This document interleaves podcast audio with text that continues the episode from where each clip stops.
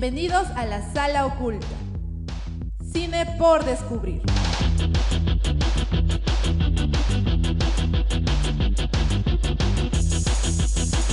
Programa producido por Club La Cuarta Pared.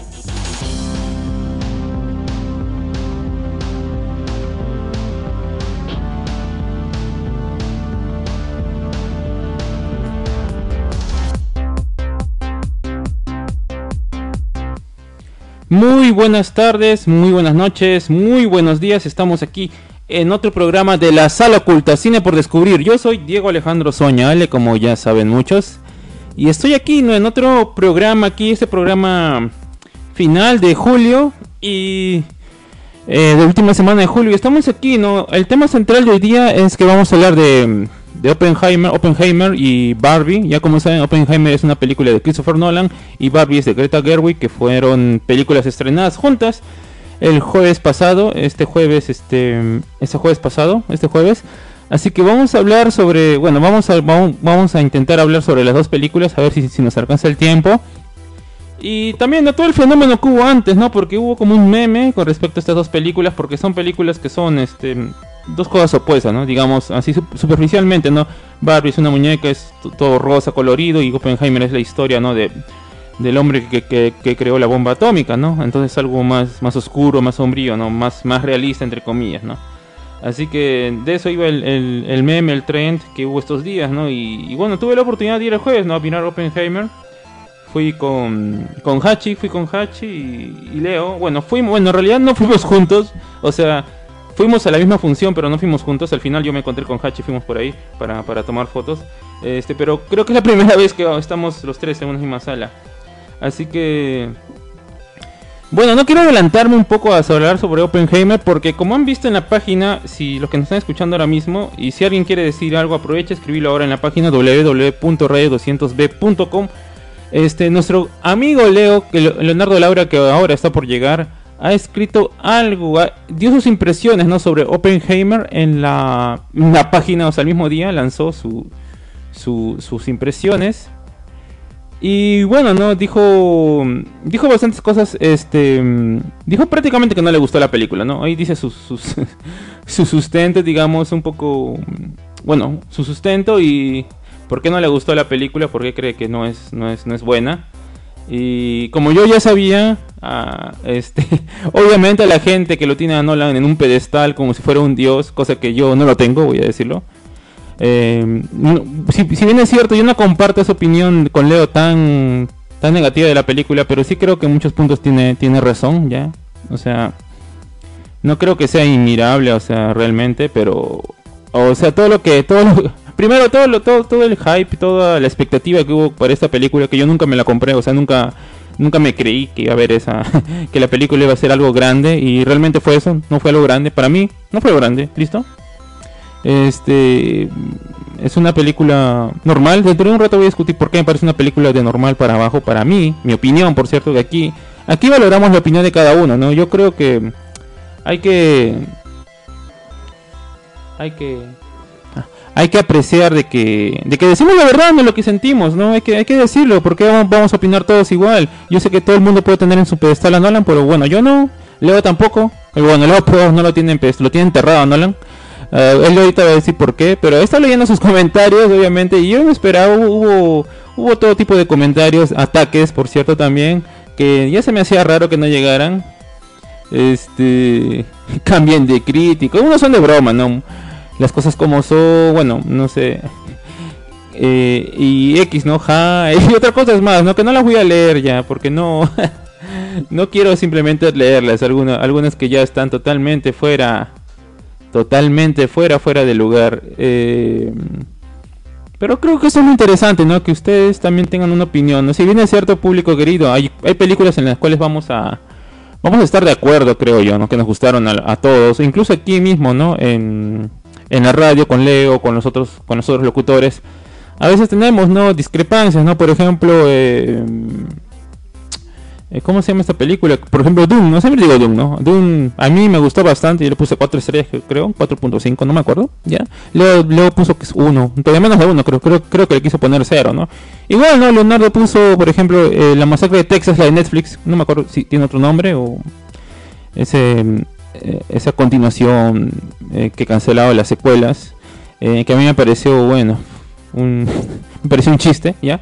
Me pareció un chiste, o sea, realmente, me pareció un chiste. Y Leo me vino con que tenía su... le encontró su doble lectura, bueno, triple lectura me vino, ¿no? Con que trataba la modernidad contra lo antiguo y bla, bla, lo cual sí, pues no puede, puede ser, ¿no? O sea, es una manera de verlo, pero para mí, más allá de eso, o sea, la película era... Muy tonta, era muy tonta, era muy tonta. Era muy tonta, pero me entretuvo algo, no sé cuánto le puse tampoco. Igual, ¿no? Y así ve las películas, ¿no? Igual como a veces estamos de acuerdo, ¿no? Por ejemplo, con todo en todas partes al mismo tiempo, que es una película que ha sido amada por todos, todos, todos decían por qué no la pasas en el cine club porque, eh, bueno, los Oscars, que celebraron que ganó los Oscars, que esto, que lo otro, que vinieron con historias. Bueno, bueno, yo les digo, a mí no me pareció la gran cosa, me pareció... Yo también creo que le habría puesto 2, 2, 2 o 2.5, no, no recuerdo, porque, bueno, ¿no? Hay esfuerzo, ¿no? Los actores han, hecho su trabajo, creo yo, y ya... Y tiene sonido, se ve, ¿no? O sea, hay imagen, ¿no? No sé cómo, uno o cero, creo, no sé cómo es cero. ¿Cómo es? No sé, ¿cómo sería cero estrellas, gente? No, no sé, que, no se ve el sonido, que, no se ve el sonido, digo, que no se escucha el audio, que no se ve nada, no sé cómo es cero, ya. No, no sabría yo poner cero. Pero este, en esta, eh, bueno, como, eh, bueno, en esto siempre va a haber, ¿no? Discrepancias, igual. Estoy viendo otras páginas también que hablan de cine, estuve viendo, no voy a decir los nombres, pero en Instagram hay otras páginas que hablan de cine. Vi una en especial que, bueno, que, que, lo sigo más, bueno, lo sigo, los veo de vez en cuando, ¿no? Ahí en el feed de, de Instagram. Y que también no le dieron su negativo a Barbie, ¿no? Dijeron sus puntos, porque no les pareció la película, que les pareció una película, una película y punto, nada más, eh, de Barbie. Y bueno, ¿no? Y la gente empezó a comentar, ¿no? Que, que no la viste, bla, bla, bla, bla, bla, y todo el rollo, ¿no? Lo cual, mm, eh, creo que es, es este... Creo que es normal, ¿no? Creo que todos tienen derecho a defender su punto de vista, no explicar por qué a ellos les pareció genial o no les pareció genial, ¿no?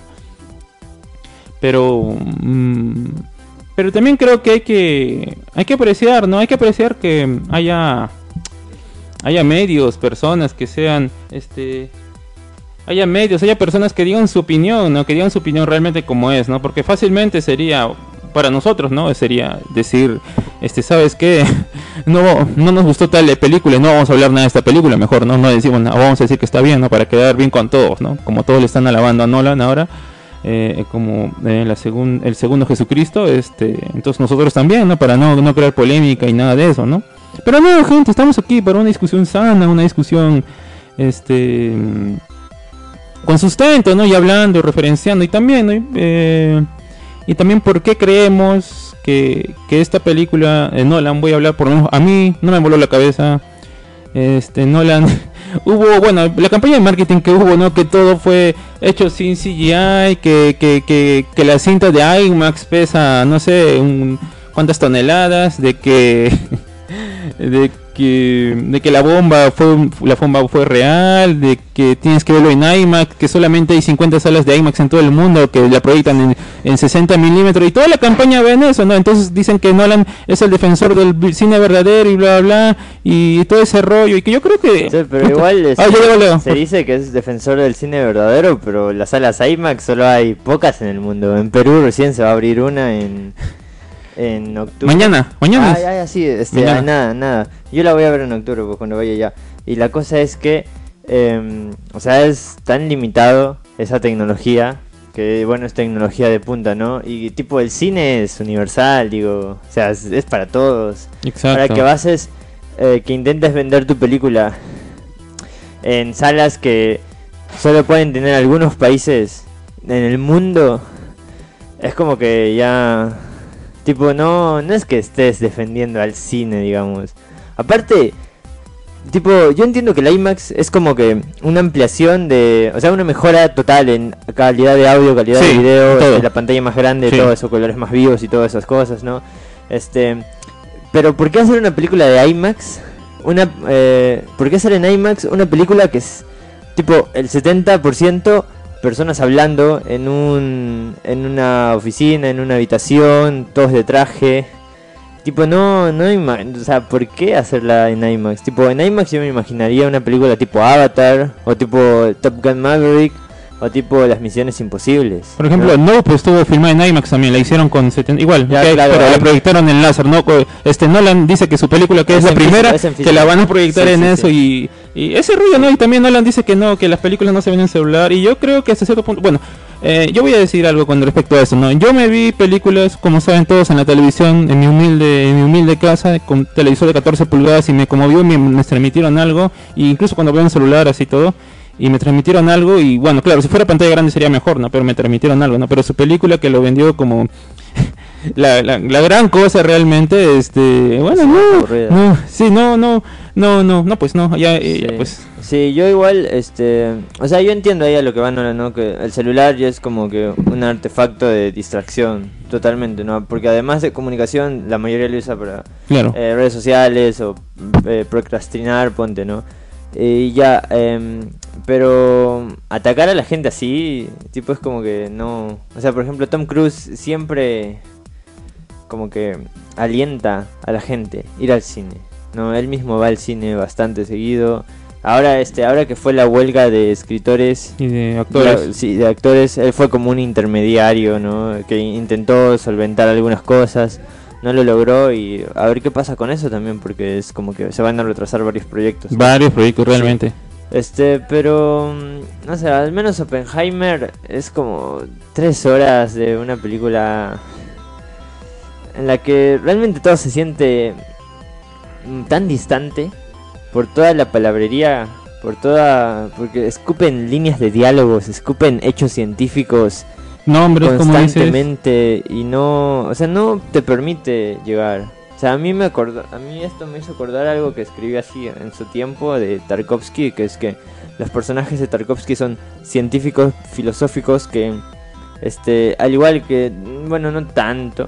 O ya bueno, como ahí- Solaris, ¿me estás hablando? Sí, al igual que este se ponen a hacer charlas científicas y tal, ¿no? En Solaris que agarran un libro, creo. Me acuerdo hay una parte que agarran un libro y lo, lo, lo leen, ¿no? Creo algo así. Algo así recuerdo. Hay una, y- es un Eh, libro de sí. filosofía, de psicología, no me acuerdo. Sí, bueno, hay, hay- bueno, no sé si es en Solaris, pero yo recuerdo que fue en eh, Mirror o en Cércalo, en el que sí hay un niño que saca de un librero, este, creo un libro de filosofía de Rousseau y se lo pone a leer. Su madre le dice que se lo pone a leer, ¿no? Eh, pero bueno, o sea, eso se tiene tan lejano. Porque es algo que podría haber yo leído en el libro en el cual está inspirado Oppenheimer. ¿no? No, siento realmente que indague mucho en la psicología del científico. Y hubo chance, hubo chance. De cuando después de la bomba hubo una chance. Yo pensé que se ve por ahí. Entonces ya la- esta última hora será, ¿no? De, de cómo enfrentas eh, su, su conflicto interno, ¿no?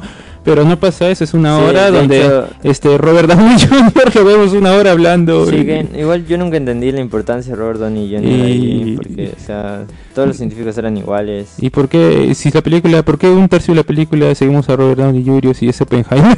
No, todavía, todavía que, o sea, la parte, de- toda la línea de tiempo Robert Downey Jr. está como a blanco y negro. sí, y Y que luego Nolan dijo que es- está blanco y negro porque lo blanco y negro era como lo objetivo y lo, y lo a color, o sea, el resto de la película era subjetivo, ¿no? Y, o sea, es como que al contar una historia así no puedes realmente diferenciar en ambos. Y también, ¿por qué hacerlo así? O sea, no...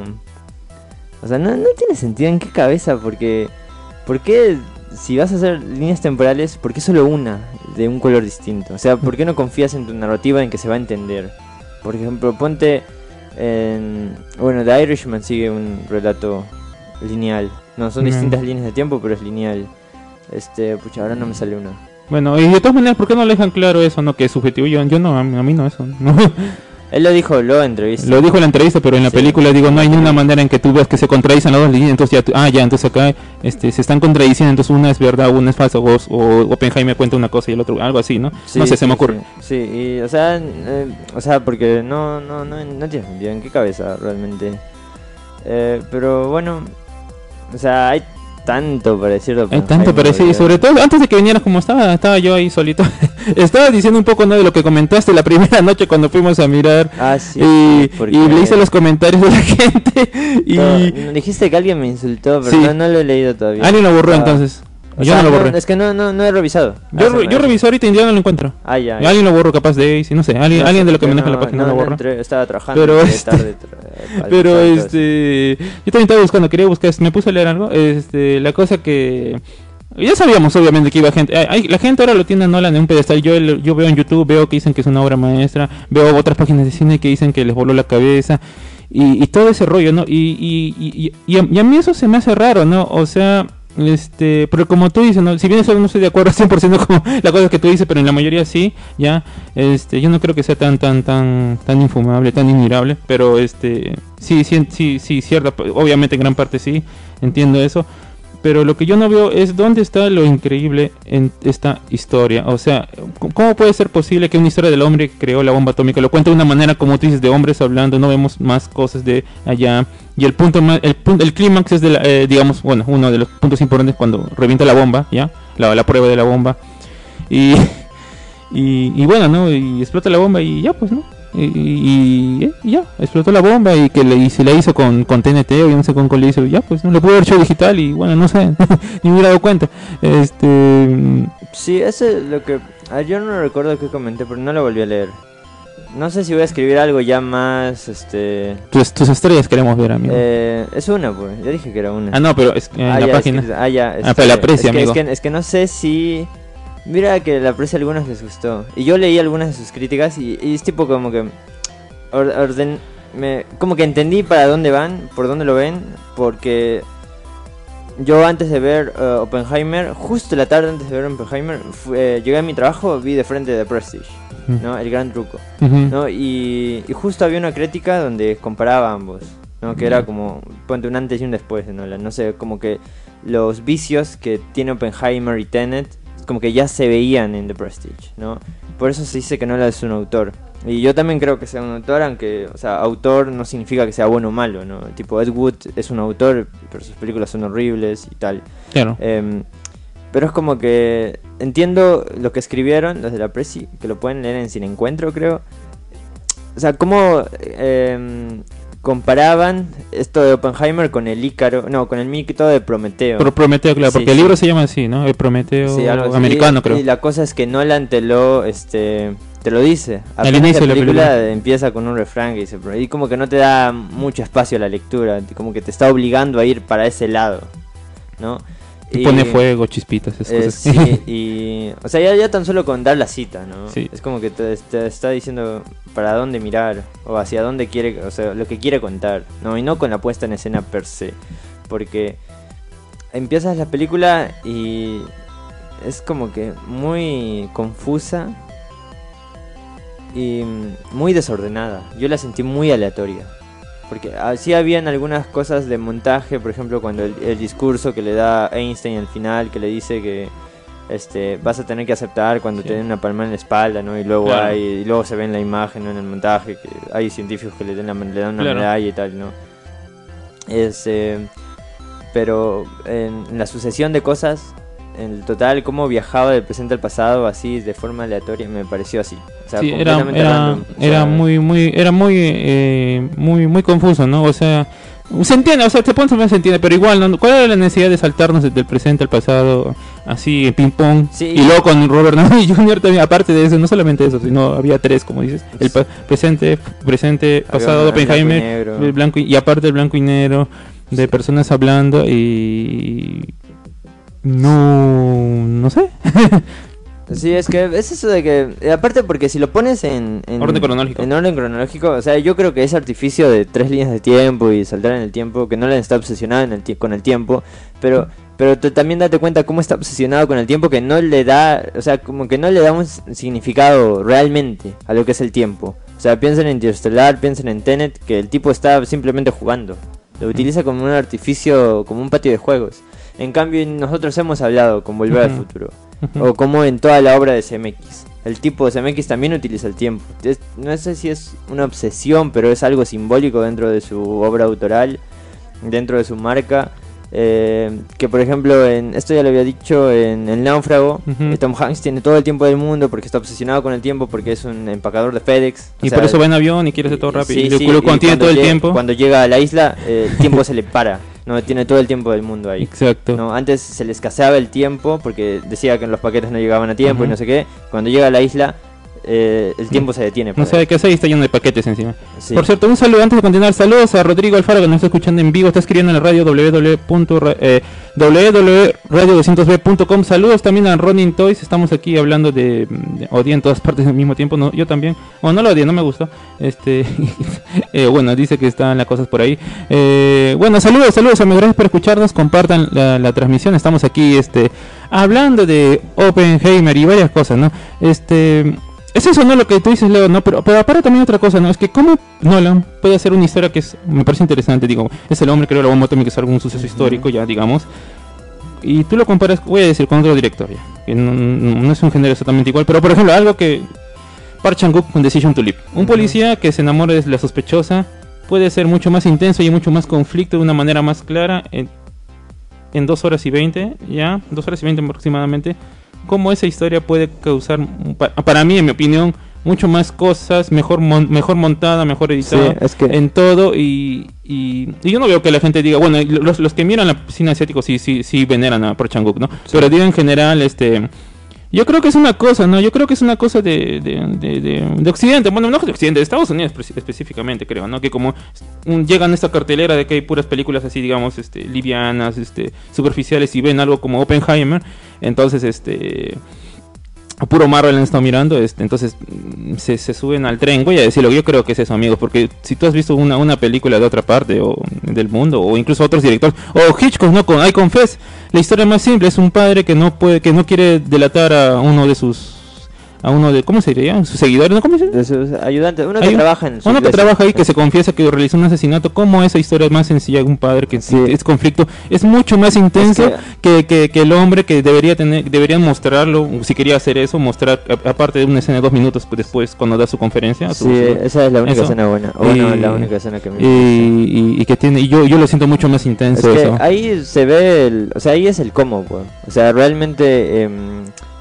Oppenheimer es tres horas de gente hablando, ¿no? Ya entre medio, mí- yo leí mucho que la película como que se va transformando en un thriller y en, en un conflicto político y cosas así. Yo realmente no sentí nada de thriller en la película.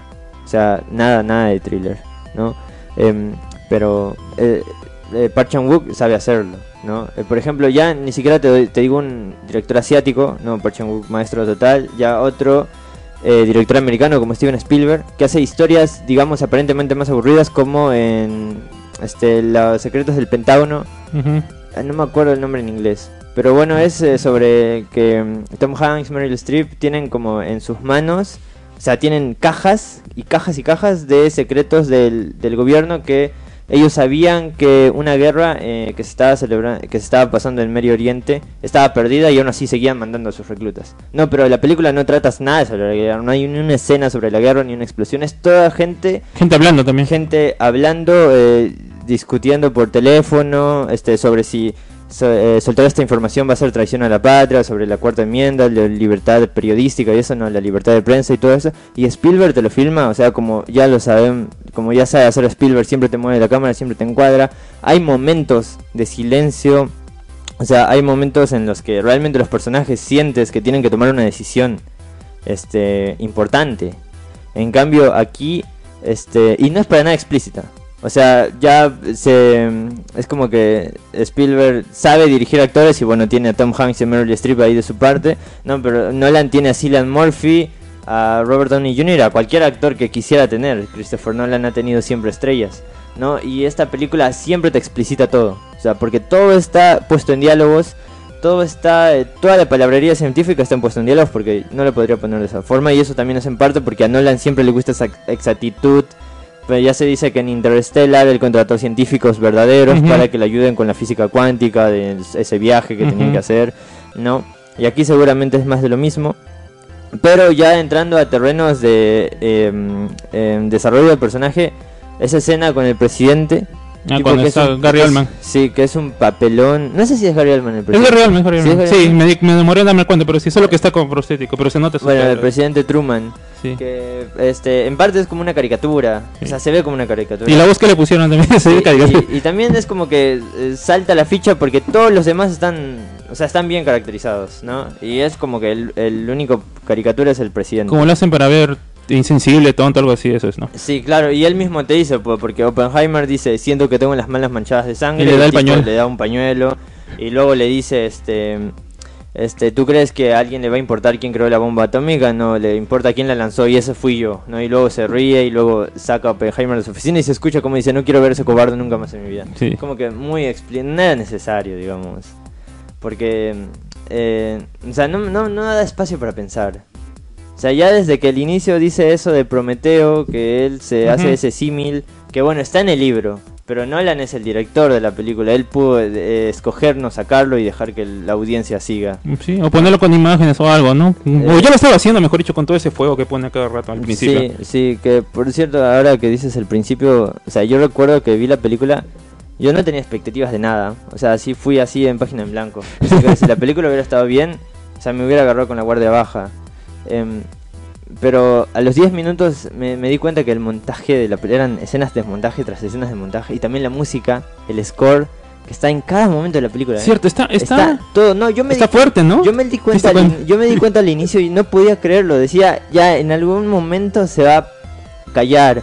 No se calla nunca. Siempre realmente, no, sonando- realmente no se calla nunca porque está el tipo escribiendo en la pizarra, está la música esa, está hablando con su esposa. ah, está en escenas, digamos que son fuertes, como que el tipo, eh, porque tiene como una infidelidad. ¿no? Sí, está haciendo Con infidelidad con, con, con Mary- Sí, pero luego, este, luego en todo lo demás, igual, sigue. O sea, la música es eterna. Eh, durante, solo la bomba, la solo se calla cuando explosiona, explosiona la bomba. Y hay un silencio. Hay un silencio, eh, pero luego vuelve a sonar otra vez. A Y hablando de, y, y hablando de ese momento de la bomba, hay un silencio, pero escuchas tus respiraciones, ¿no? Que gemidos, ¿se escucha algo así? No, Y- no sí, escucha, sí suena. Algo así suena, respiraciones, y yo dije, este... Yo dije, ¿es la respiración de Oppenheimer? Dije, ¿qué es eso? ¿De quién es esa respiración rara? Y luego cuando, ter- de- cuando termina todo eso de la bomba, sale esa cita, ay, ah, de- cuando tienen esa escena de sexo, cuando le, cuando le, le dice, léeme el libro ese que está en, en san- sánscrito, eso, Ah. dice ese texto, o sea, te lo pone en la cara, ¿no? Eso, eso que dice que es la muerte, sí, esa sí. cosa, ¿no? Es tal como tú dices, Leo, ¿no? Y hablando, vamos a la hora que ya está, hola Nali, vamos, estamos hablando de, Oppen- de Oppenheimer, estamos hablando, estamos hablando con spoilers, por cierto, este... Me ha hecho acordar ahora las escenas de sexo, porque esta, esta película es, es- está en Estados Unidos es R, o sea, es- tiene restricción para menores. Sí. Eh, entonces hay escenas sexuales, ¿no? Y yo me digo como siempre cuando a veces pasan estas, estas escenas, eh, que en la mayoría de veces yo digo, ¿cuál, ¿cuál era el punto? Me digo, ¿no? ¿Para qué? Y en este caso, este, amigos, ¿cuál era el punto? ¿Y por qué tanta promoción? La primera vez que Nolan ha filmado una, una este y todos lo decían así. Bueno, yo sé, bueno, eso puede echar la culpa a la prensa, ¿no? Pero dime, díganme ustedes si no sintieron que era innecesario. Eh, porque, ah, hay dos escenas, ¿no? Primero una escena cuando están, este, bueno, tiene relaciones ahí con la Florence, eh, no me acuerdo su personaje, este, en la primera hora, media hora de la película, que es su amante o, bueno, y de ahí no le lee una cita, ¿eh? justo le saca un- en el libro, porque era comunista, saca y le, le, dice que lea esa cita, ¿no? Que, la- que lo traduzca. Y luego cuando está en la, en la, interrogación, en eso, ¿no? Cuando está sustentando si, si es culpable, todo eso, ¿no? Al final, en la, en última, no, en la mitad de la película también, ¿no? Y vemos ahí también que, en, eh, bueno, lo, lo, lo muestran a, a, a Killian Murphy desnudo ahí en la sala. Y de ahí de repente aparece la Florence Pugh y cambiamos al punto de vista de la esposa porque la esposa está imaginándose que está mirando, que le está haciendo infiel. Y yo me pregunto ¿qué era- cuál era el punto de mostrarnos a la- el punto de vista de la esposa, pues para, para ese momento nada más. Ah, ya, quiero decir mi opinión aparte. eh, Justo en lo que mencionas. Ay, sorry chicos, estoy un poco gripada. Ya, mira, mi, a mi gusto, este. Creo que de esta película lo que trata de hacer el director, bueno, habla sobre la biografía en aspecto, bueno, en aspecto político, en aspecto social, también en aspecto amoroso, ¿no? Entonces, eh, a mi gusto hubiera preferido, porque solamente fijándome en, en esa escena, este, hubiera preferido que solamente hay imágenes, más no acción ni movimientos. Ustedes sabrán que había un momento que, de verdad, yo vi como de, dije, estábamos hablando de, o sea, todo, el- todo el momento que estábamos hablando de la película y todo el proceso de cómo él está creando un objeto de destrucción y de repente eh, sale hablando con la física y de repente, pum, aparece una acción donde están teniendo sexo. Entonces, como que me quedé, me escuadra. Eh, hubiera preferido que las imágenes sean más sugerentes, o sea, que se entienda que sí hubo un acto sexual, más no a mi gusto, a mi gusto muy personal. No, creo que era innecesaria un poco la acción que había en ese momento. Quizás en la parte donde le dice que lea ese libro, esas traducciones, esas letras. ah, bueno, eso sí podía, bueno, al estilo del director quería eh, demostrar algo, pero En cuanto a la acción y a los desnudos, eh, en cuanto a la acción del acto sexual, yo creo que a mí no, me, no, no, a mí me pareció irrelevante, sinceramente, irrelevante. Solamente esa parte, nada más. ¿Y la otra parte? Hubiera preferido que sea sugerente. Y, y la segunda cuando están, le están interrogando y está desnudo ahí. Yo creo que ahí, eh, bueno, también me pareció irrelevante porque a mí me encantó la, eh, la actuación de Emily Blunt, en este caso como Ah, Kitty. sí, es me encantó porque yo me identifiqué cuando ella, o sea, renegaba y renegaba, pero ¿por qué le le mando a tus enemigos? Yo, yo, o sea, yo de mi decía, pero sí, o sea, aunque sea demuéstrales un poco. Creo que este es parte del ser humano, bueno, eh, creo que ahí el director trata de mostrar, hablando a lo, a lo que tú me dices, eh, bueno, Emily Blunt, obviamente, eh, como esposa de él, eh, se imagina, bueno, cómo le está haciendo infiel y todo eso, tratan de... de- trata de recordar, bueno, recuerda eso, pero yo lo veo como un punto de ser humana, ¿no? Que es una esposa que siente celos y, y, y, bueno, le está haciendo quedar mal o está él exponiéndola que prácticamente ella, o sea, este, o sea, le fue infiel, ¿no? Entonces, eso creo que le molestó, le- no quería que ella que sea público, quizás ella quería que compartirlo solamente con él, pero también, mm, también me pareció a mi gusto que no era algo tan importante que se imagine. Eso yo creo que lo que más se quería enfocar en, bueno, el director en toda la película es el perfil psicológico de todo el proceso de cómo se crea la bomba, el, remordimiento que él siente después de haberlo creado, el peso de conciencia que tiene él de haber creado algo y ser el líder, porque convenció, terminó convenciendo a todos los científicos, claro, con ayuda del coronel, se siente culpable. Yo básicamente pienso que el director se ha basado en eso y creo que eso era lo importante, ¿no?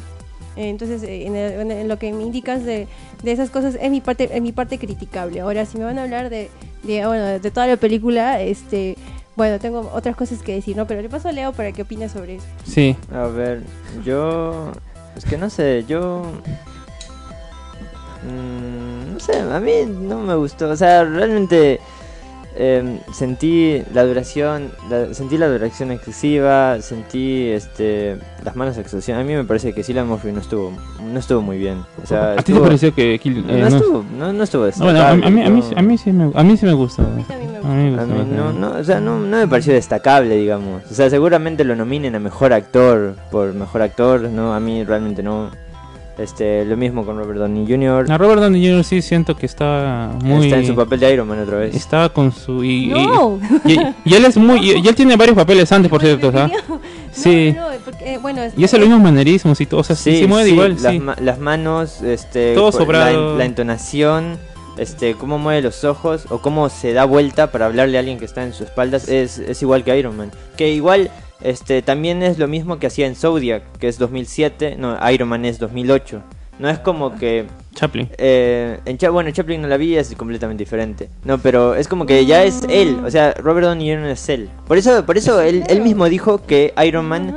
No le parecía un reto de actuación. Porque Él- él está actuando Es de más, él mismo. claro, Él era Iron Man. más, Sí. Creo que él dijo de que este fue el, uno- el mejor papel que pudo haber hecho esto, el mejor papel que hizo en su vida. No, fue- más, dijo que era la mejor película en la que él Bueno, había estado. eh, bueno, la mejor película, pero también habló sobre que fue que representó y le gustó eh, este personaje. Eh, respecto a lo que dices de los, bueno, sí, pero mm, eso no, eso, eso no podría ser quizás las características eh, propias de de un ser humano, o sea, él, por ejemplo, Tras es el personaje que se encarga de es como que es, es como es el enemigo pues eh, tanto en el, en el aspecto de competencia y bueno revanchista porque tiene un rencor hacia él eh, hacia Open por el hecho de que lo hizo quedar mal en, en público y aparte porque le habían nombrado era creo que llegó un momento en que te- llegó a tener poder y fue el secretario y se encargó de, de, de hacer todo bueno también porque hablar, pensó de que había hablado mal de él con Einstein entonces Ah, sí. tuvo ese ese esa digamos este Esa ven- venganza, ¿no? Esa- quiso, venganza. quiso vengarse entonces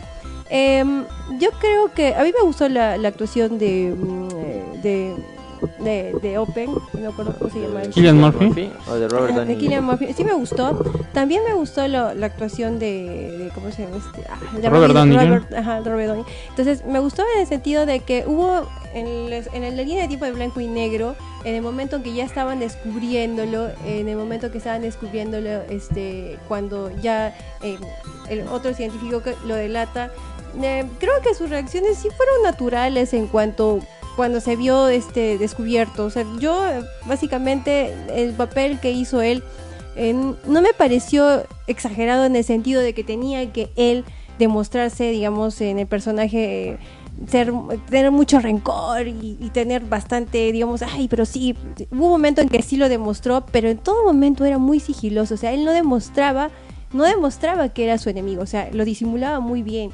Y, yo creo que básicamente el personaje trataba de eso, ser hipócrita, ser, este, esconder que en realidad no, no te cae, no lo quieres, quieres verlo abajo, quieres verlo destruido.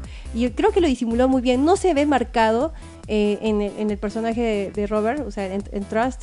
Eh, sin embargo, este, pienso que lo hizo así, me parece a mí que el director quería que lo haga así. O sea, no se marca, no, no, no hay algo eh, realmente impactante. En ninguno de los personajes hay algo que te diga, ah, wow, pero por Dios, qué buena actuación. Yo creo que todos los personajes han, han hecho sus personajes naturales eh, de, de acuerdo a una, una línea. Porque en toda la película no veo, no hay algo que realmente este, sea marcado impactante. Yo puedo decir que hubo un contraste que seguro ya lo han mencionado en cuanto a los mundos paralelos donde él da el discurso, todos lo aplauden y él es el héroe del, del país. y el director empieza a mostrar imágenes del contraste y eh, cómo es que en un lado pues es el héroe y el otro lado es el La muerte, la es la muerte, ¿no? Entonces ese, ese contraste y ese paralelismo a mí, a mí me gustó mucho porque no era necesario poner muertes ni, ni imágenes trágicas como para decir, ah, para que llores o para que te traumes. No, él simplemente utilizó mucho tacto el director en poner ciertas imágenes de las bombas, de las luces, em, de la, creo que había alguien vomitando. Esos son los estragos que dejó este, la radiación. Ah, sí. Entonces, todo eso a mí me pareció, este, me pareció muy bueno en respecto a lo que el director quiso mostrar. Creo que fue algo diferente.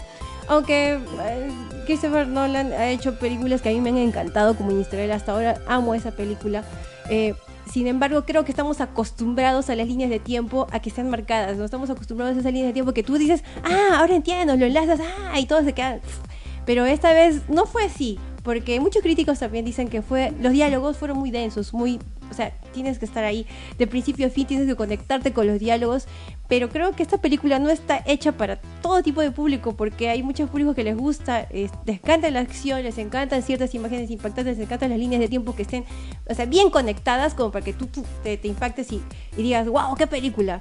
Me parece que este estilo es diferente, tiene mucho que ver con historia, eh, la innecesidad, la, que era innecesario este, mandar esa bomba cuando ya Japón ya estaba prácticamente destruido. Entonces me gusta cómo es que él menciona, el director menciona el ego y la ambición de poderle im- imponerte y ese mensaje que, que da es solamente utilizando a sus científicos como pequeñas piezas y después, así cuando, si te pones en contra de ellos, de ellos o sus intereses de un país, porque lo llaman patriotismo, te desechan como, como si nada. Simplemente te desechan, te utilizan, utilizan a sus genios, pero para crear destrucción, ¿no? Entonces, en ese sentido, este, hay muchas escenas que, que podría mencionar que para pasarles a otras, pero hay una escena que también me ha impactado bastante. Es cuando todos se ponen en una mesa y se ponen a conversar. Se ponen a conversar y decir, bueno, este, ya, ¿dónde vamos a poner las, dónde vamos a tirar las bombas? Y ahí está Open, ¿no? Ah, vamos, creo que aquí vamos a tirarlo eh, aquí en Hiroshima. Creo que alguien comenta sobre que pasó su línea de miel en Kioto, en- dijo. en Kioto. Kioto. O sea, hablan como, o sea, hablan con tanta ligereza como que debo suponer que así es en el gobierno, esa, es- esa naturaleza, pero no se dan cuenta que están hablando de que van a matar a miles y miles y miles de personas. Y de entre esas personas, muchos inocentes van a morir. Y la conversación y el diálogo es tan ligero, es como si fueras, no sé, pues estuvieras conversando en un- una reunión social donde estás intercambiando cualquier cosa eh, normal y, y simplemente la, ligereza con que hablan estos este, em, personajes del gobierno, eh, coroneles, y dentro de ahí está Open también. Yo pienso que hace reflexionar, a mí, me, a mí me, me conmovió esa parte, digo, wow, o sea, no se conmueven de que van a matar miles de personas y niños. Entonces, esa forma, eso es lo que yo podría, puedo, quiero rescatar más, pero hasta ahí voy a decir, ¿no? Este, que el director, que quizás no les gustó mucho la forma, pero el fondo de la película a mí sí, me, a mí sí me gustó, ¿no?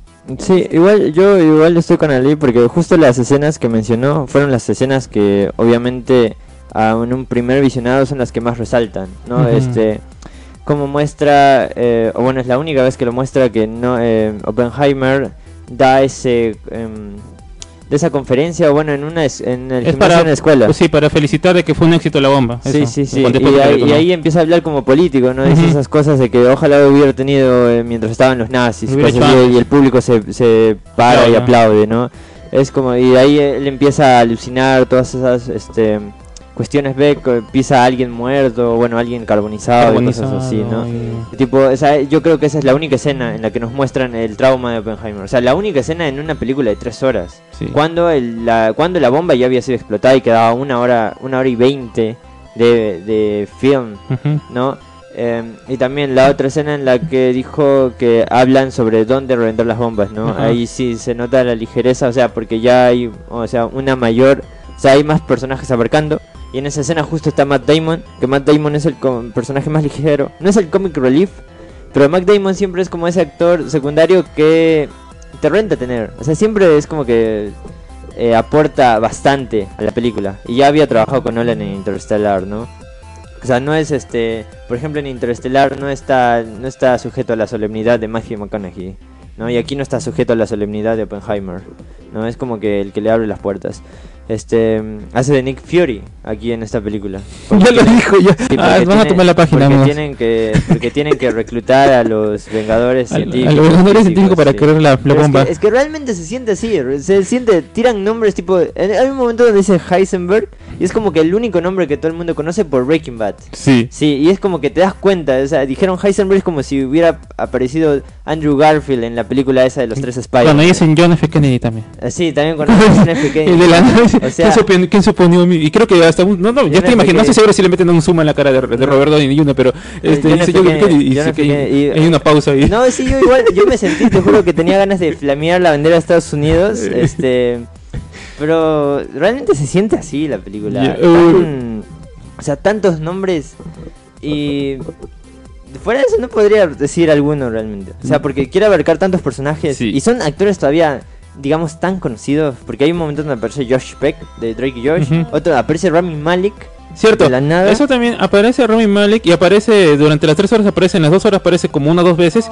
y, Sí, al final- y no dice nada, solo pone sus caras raras, pero realmente exagerado, pone como tonto, pues, no sé por qué hace eso.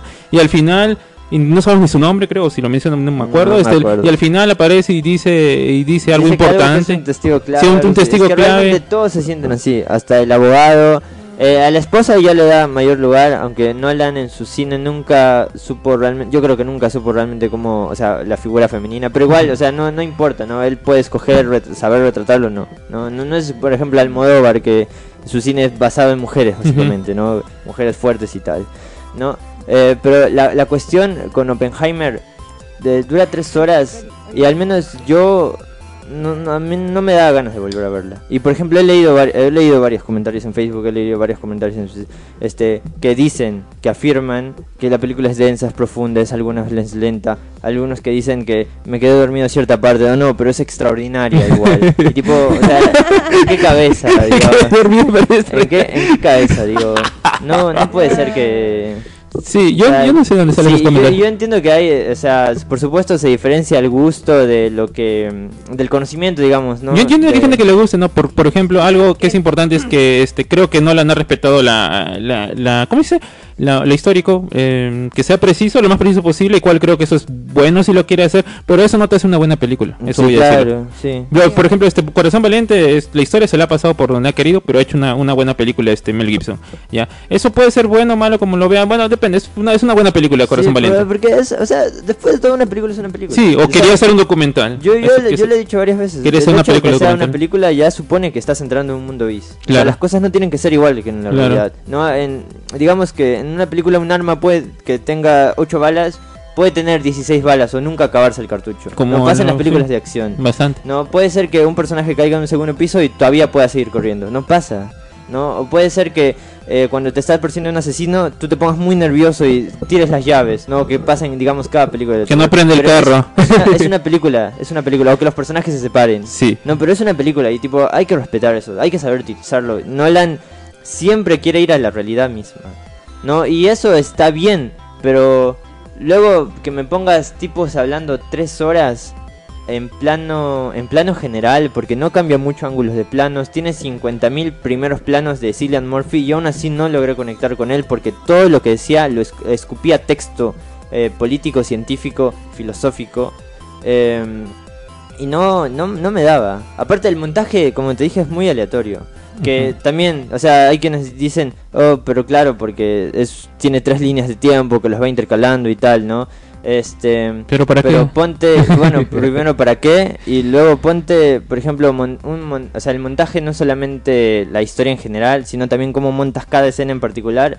Ponte, yo me puse a pensar en la, la escena final de Top Gun Maverick o bueno, el clímax cuando ya arrojan la bomba y tienen que salir de ese hueco y hay como, o sea, los atacan un montón de aviones. Sí. ¿Cómo está cada corte ahí? Este, más la música, más este que tú sabes que los personajes, o sea, porque ya te encariñaste con los personajes, o sea, es un final de infarto, ¿no? Y aquí es lo mismo, porque eh, eh, Jan lo subió a Facebook, creo, que vi su estado de Facebook, que no hay una escena, o bueno, exagerando, no, no hay una escena en Oppenheimer que dure 3 segundos antes de un corte, o sea, porque son cortes constantes. Sí, ¿y por, y por qué? Y eso te. Es como que. Te arruina el ritmo. ¿Sabes por Porque qué aparte creo? el ritmo general es muy lento. ¿Sabes por qué creo que no moví la cámara? Porque las cámaras IMAX son muy grandes y pesadas. Creo que por eso tienen puros planos así, nada más. Es Sí, que, pero- que todo- pero pero estoy suponiendo, no, te estoy bromeando. No, no también fue hecho. eh, no, Ah, bueno, no. Tienes Entonces, razón. En conclusión, a Leonardo no le gustó la forma en cómo No le se gustó hizo. nada. cómo Sí. hizo la Ay, a no le gustó nada. Ah, pucha, No, no ya, O no, sea, no, no, concuerdo. Ahí, ahí, la- ahí la- claro, ahí yo entiendo que no, lo que luego Ya- ya- lo que significa el subtexto que el tipo creó la bomba atómica y aún así tiene demonios internos y cosas así. Eso yo Es la sinopsis. Por supuesto, me, por supuesto me parece interesante. Claro. Pero a mí en el cine me importa más el, o sea, el cómo, porque para mí el cómo es el qué. O sea, Ya. cómo quieres contar algo es lo realmente importante, porque puedes hacer una película ponte que Hitler sea el héroe o los nazis sean los héroes, ¿no? Pero a ver, yo voy a escoger ver eso y, es- y ponerme de algún lado. Pero aquí que me pongas eh, que lo primero que vea de la película es una cita a Prometeo y que me digas hacia dónde tengo que ver, es como que, bueno, no sé, quiero escoger yo qué ver. Eh, creo que la película comienza con una imagen, con una conversación con Einstein y terminan con eso. Y creo que ahí hay coherencia en, en lo que puedo decir. Ahora, respecto a, eh, digamos, a, mm, a enlazar los tiempos, eh, básicamente han sido los diálogos eh, a lo que había que prestarle importancia para conectarse. Muchos se han conectado porque también lo he visto y tengo que ser bien sincera. Yo mientras salía de una película de dos horas de Barbie, estaba cansada, tuve un día de trabajo. En la primera, en la primera parte de la película digamos, de la, un poquito menos de la, o sea, menos de la mitad, digamos, unos 20 o 30 minutos de la película, estaba cansada y realmente no me conectaba. Ujú. Sin embargo, hubo un momento en, en cuando le dicen a este a, a Open que ya es momento de, oye, ¿sabes qué? Te quiero te quiero meter este te vas a meter, o sea, te quieren meter en el proyecto, pero tú estás en Sí. esto de los sindicatos, del comunismo. Es que no, no, le dice, no. O sea, si- yo a mí me impactó mucho esa parte porque es el comienzo de como un efecto mariposa, porque ¿por qué lo digo? Porque en ese diálogo le dice, ah, sí, es que no te quieren meter el proyecto, le dice. Es que tú no eres importante, le dice. Y hay un momento en que eh, tú no eres importante, pero eres importante. O sea, se lo dice y hay un, un cambio en, en, en, en- en Open, o sea, en el personaje de... de ay, ¿Cómo se llama? Killian Murphy. Cillian Murphy, que cambia su rostro y es y él cambia, está bien, lo voy a dejar todo, voy a entrar al proyecto, o sea, con todo. Y esa decisión, o sea, o esa, esa actitud que hace, provoca un efecto mariposa de todo lo que va a crear. Hubiera, así como dice la historia, si no lo creaban ellos, lo iban a hacer los nazis. Y muchos de los nazis eran judíos. O sea, es más, o sea, esos, esos judíos que despreció este Hitler pudieron haber creado la bomba atómica. Entonces, igual posiblemente se iba a crear, porque eso está muy conectado con la historia. Eh, pero él fue el protagonista y al final él fue el creador de la historia junto con los otros científicos y es como una pequeña decisión provoca este o sea provoca ese, ese cambio no ese, ese, ese objeto destructor. Me quedo también con ese y ahí es cuando me desperté o sea no me desperté sino que realmente estaba con los ojos estaba muy cansada estaba mirándolo estaba cansada por ese día pero ahí es donde ya no no no o sea no ya no parpadeaba simplemente ya me conecté me conecté y todo lo que vino de lo, lo demás simplemente a mi gusto fue cansado, fue denso, sí, pero si uno estaba, bueno, si uno estaba escuchando absolutamente todo y no te has perdido absolutamente nada, has entendido lo que ha querido decir Nolan. A mi opinión, este, la forma en cómo se hizo la película, sí, como ya lo dije, no, tampoco ha sido tan, 100% de, o sea, no es algo, no es una de las películas del cual a mí me gusta, a mí siempre me ha gustado que me impacte, que me sorprenda, que, ¡ah, que siempre me ha gustado, ese, soy más de ese estilo de películas, sin embargo, no, no me atrevería yo, o sea, eh, mm, a decir que esta película pues es mala, no, no puedo decirlo, solamente puedo decir de que lo que quiere transmitir en cuanto, sí, en cuanto a fondo, el mensaje y todo eso es perfecto. A la forma en cómo se hizo, sí, a, algún, algunos no les ha gustado, eh, Leonardo es uno de ellos, tengo otros amigos que también me dicen, ay, pero qué aburrido, pues aquí, aquí, estaba durmiendo, dicen. Pero hay muchos a quienes sí les ha gustado en cuanto a la, a la forma, en el fondo, y el comienzo y el final de la película que en realidad no tenía nada que ver con trans y trans pensando de que estaban rajando a ellos como en la vida real uno piensa de que uno está hablando mal de uno pero realidad no es así. O sea hay varias cositas que me han gustado de la película y me atrevería a decir que sí definitivamente esta película va a ser nominada sí eso yo creo que igual de la que van a nominar sí la van a nominar estoy de acuerdo con eso porque si el año pasado ganó todo todas partes al mismo tiempo entonces cualquier cosa puede ser nominada voy a decirlo. Así que el Oscar al final pues este es son votaciones. Ya vamos a explicar otro día cómo funciona, pero sí lo dijimos. Pero bueno, aparte lo de Anali que dice que hay que estar, ah, claro que hay que estar atento. Yo creo que quizás tiene valor, quizás si es que tú lo puedes, bueno, lo puedes apreciar, voy a decirlo. Quizás si es que sabes la historia de Estados Unidos, cómo quizás puedes entenderlo, digamos que se hace menos pesado. Estoy suponiendo ya, pero de todas maneras este la película no me transmitió mucho o sea una bomba un hombre que sufre no, no me transmitió nada amigos yo yo realmente no creo que lo haya contado de la mejor manera Nolan creo que simplemente creo que Nolan pudo haber venido a mi casa y leerme el libro y hubiera estado mejor. Ah, esa, es otra cosa que siempre se dice Nolan no sé eh, narra con imagen o bueno que es espectacularidad en sus imágenes no a mí no me quedó un plano en la película. Yo tampoco no no, recuerdo y yo, yo, yo fui a ver Indiana Jones hace tres semanas y todavía tengo en la cabeza eh, Indiana Jones a caballo en medio del desfile no porque que lo subí a WhatsApp todavía, porque todavía me estaba dando vueltas. Y también esa es una razón por la que yo veo una película y tipo una semana después recién estoy escribiendo la, crítica. Porque las películas quedan todavía aquí. O sea, yo las sigo dando vueltas y por eso también voy a ver varias veces. Porque siento que me dieron algo, o que vi algo que, que quiero ir descubriendo, ¿no? Ya, claro, eso ya es en, cosa personal, ¿no? Oppenheimer no me transmitió para nada. A, mí tampoco, no, no, me, no me transmitió mucho. Eh, incluso hay algo más antes de terminar para poner las estrellas. Este, hay una después de que explota la bomba atómica, están hablando de la bomba de hidrógeno, la bomba H que le dicen ahí, y que supuestamente es lo, la mayor preocupación del mundo y, y, él y Oppenheimer está está poniéndose a eso, ¿no? Y debería ser algo más importante todavía para que suban los, lo, em, vaya más tensión, digamos, pero no siento en ningún momento veo que lo plantea si no eh, más que nada está preocupado por ese juicio y, y, lo que creo que quizás pudo haber sido más importante sobre eso, esa, ese ¿cómo se dice? ese trauma que puede tener Oppenheimer o ese, ese remordimiento de lo que hizo y que está más preocupado porque ahora hay una la bomba esa bomba la, quieren hacer que es mucho peor. Entonces no lo muestra y vemos como tú dices no hombres en corbata y saco hablando en planos cercanos planos cerrados de la cara y todo eso. y sí y lo hicieron todo así tan tan limpio no sé cómo decirlo en vez de tan no, me, sí sí tan estático, tan, estático, eh, y, y, si, y si lo van a hacer así, porque es válido, hay varias películas que son así, son interesantes, creo yo, y por qué no me hizo otro plano, por qué no me hizo, por qué no lo hizo de arriba o de abajo, de abajo. Ah, sí, pero, eh, sí, tipo, quiere abarcar, quiere abarcar tanto, tipo, yo pienso en 12 eh, hombres, hombres en pugna, 12 Angry Men, que es igual una película, es como que la película más conocida de, de Cortes, ¿no? Es es literalmente un, en una, en una sala de un juzgado están 12 hombres que tienen que votar por la liberación de un chico, si es culpable y si es inocente, ¿no?